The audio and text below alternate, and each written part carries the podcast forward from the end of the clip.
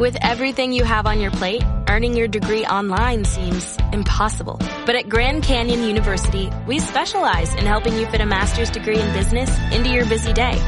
Your graduation team, led by your own GCU counselor, provides you with the personal support you need to succeed. Achieve your goals with a plan and team behind you. Find your purpose at Grand Canyon University. Visit gcu.edu.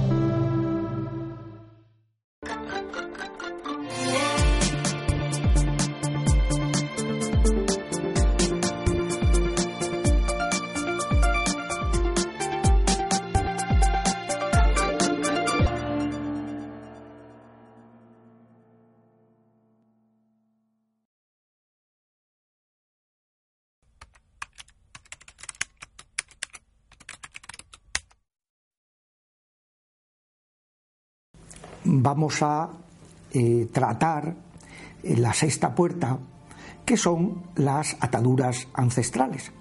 Las cargas epigenéticas se llaman epigenéticas porque es epi sobre genes, sobre los genes de la persona vienen como adheridos unas ataduras eh, de tipo espiritual que son derechos que tienen los demonios para dañar a los descendientes de la persona que hizo algo especialmente grave.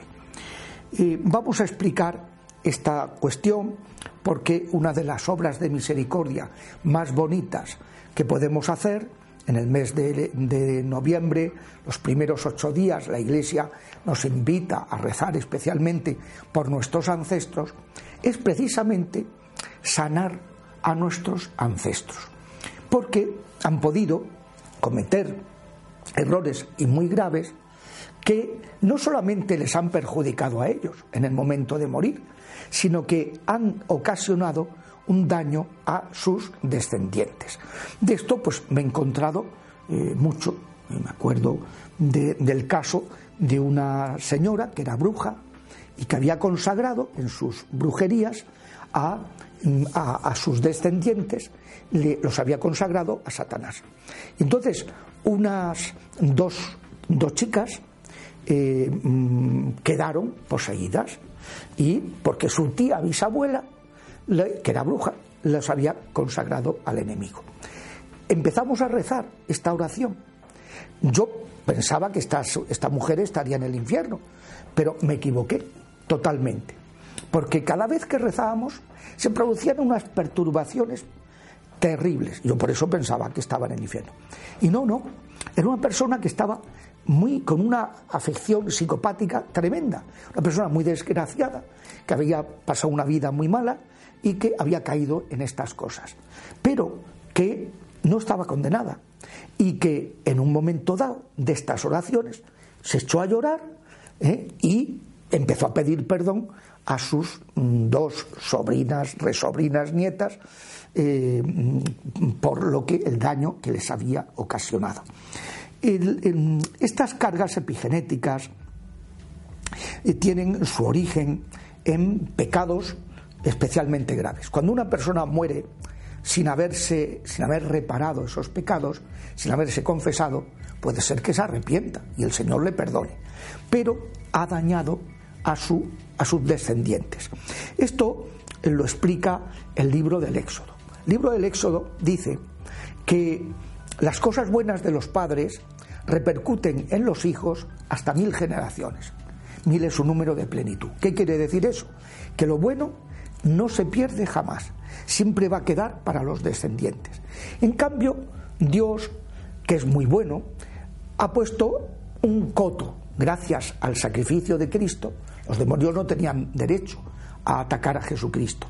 Entonces, mm, mm, ha puesto un coto a los ataques las consecuencias que puedan tener los pecados muy graves en los descendientes. Dice que solo hasta la cuarta generación. Ahí ya, a partir de ahí, no les deja. No significa que todo mal que haya proceda de los antepasados.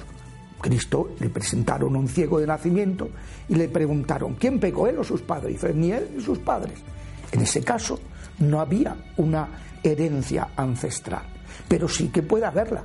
Y por eso hay que rezar por los antepasados eh, para romper esas ataduras que pueda haber hasta la cuarta generación. Me acuerdo de una ocasión, me vino una señora diciendo que estaba muy preocupada porque hacía pocos días se encontró al salir de casa un pájaro muerto en la, puerta, en el suelo. Y dos años antes, cuando pasó eso, ese día murió su hermano. Y entonces le dio mal, mal cosa y dijo, hoy no sale nadie de esta casa. Cerró la casa, le dijo al marido a los hijos que ahí no salía nadie. Y se puso a mirar por toda la casa a ver si encontraba algo, algún hechizo, alguna cosa rara. Que Y de pronto le habían regalado una tablet a una hija de 13 años hacía un mes.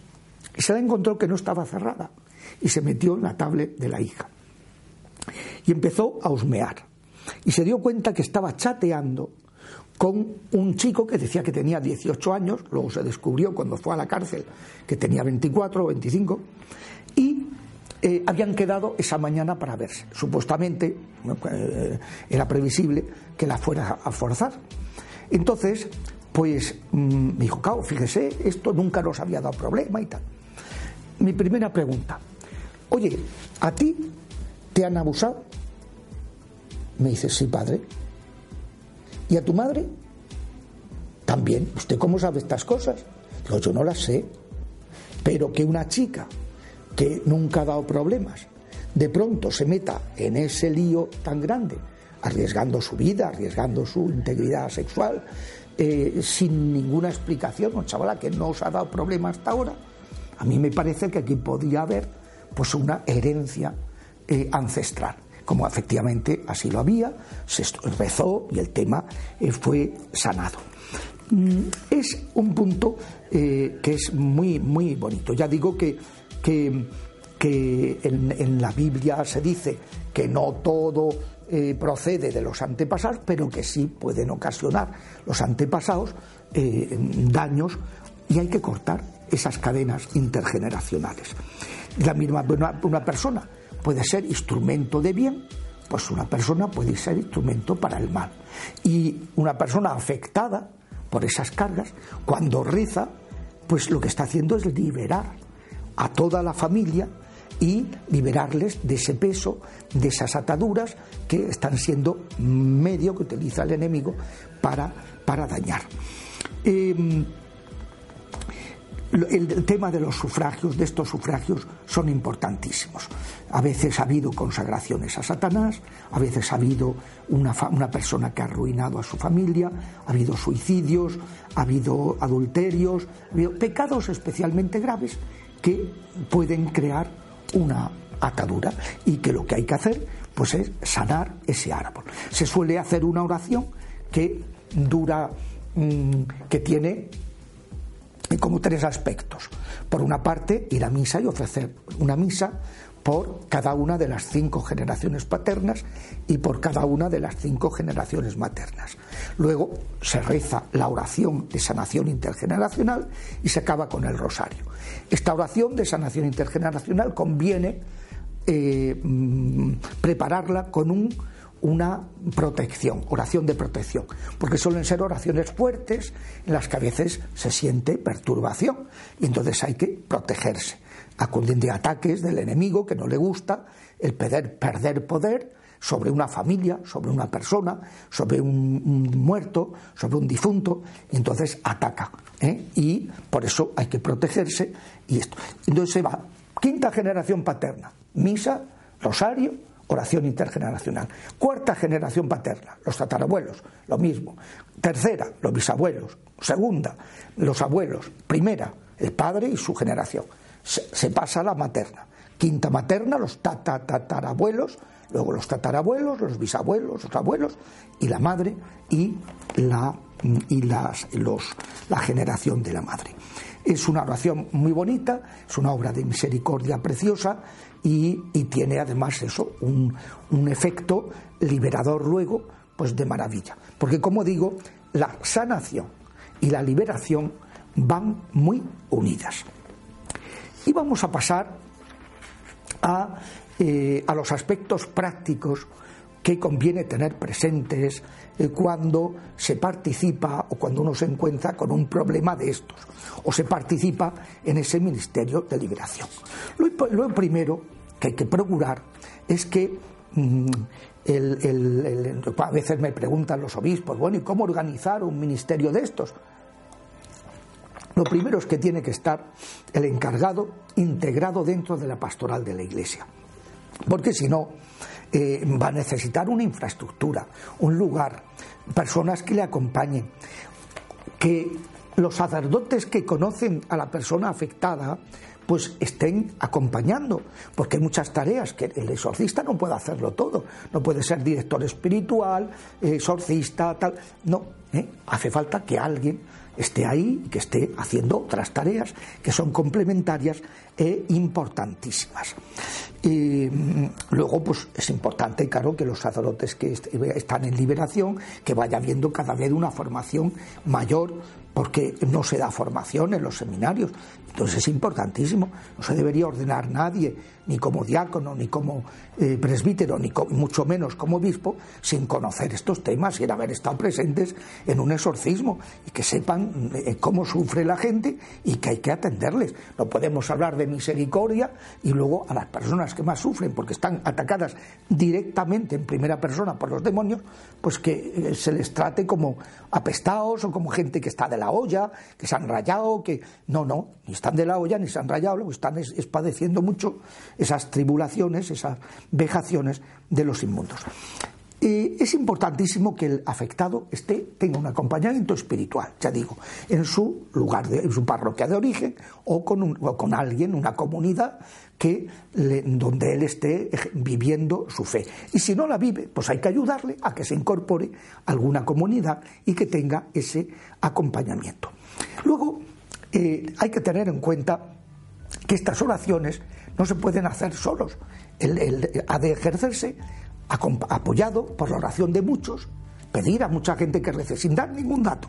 No hay que dar datos porque esto es un tema que hay que vivir con total discreción. Es un tema de reserva absoluta, como si fuera secreto de confesión, lo mismo. Y, mm, pero y el, ministro eh, que va a hacer la liberación debe estar acompañado por prudencia para evitar y evitar también calumnias pues pueden decir que si el ministro se ha aprovechado de la persona o vaya usted a saber. Además de estar acompañado, hay que mirar por las personas que le van a acompañar. No cualquier persona puede estar presente en un exorcismo o en una oración de liberación. Porque si la persona en cuestión tiene puertas abiertas, el enemigo le va a atacar.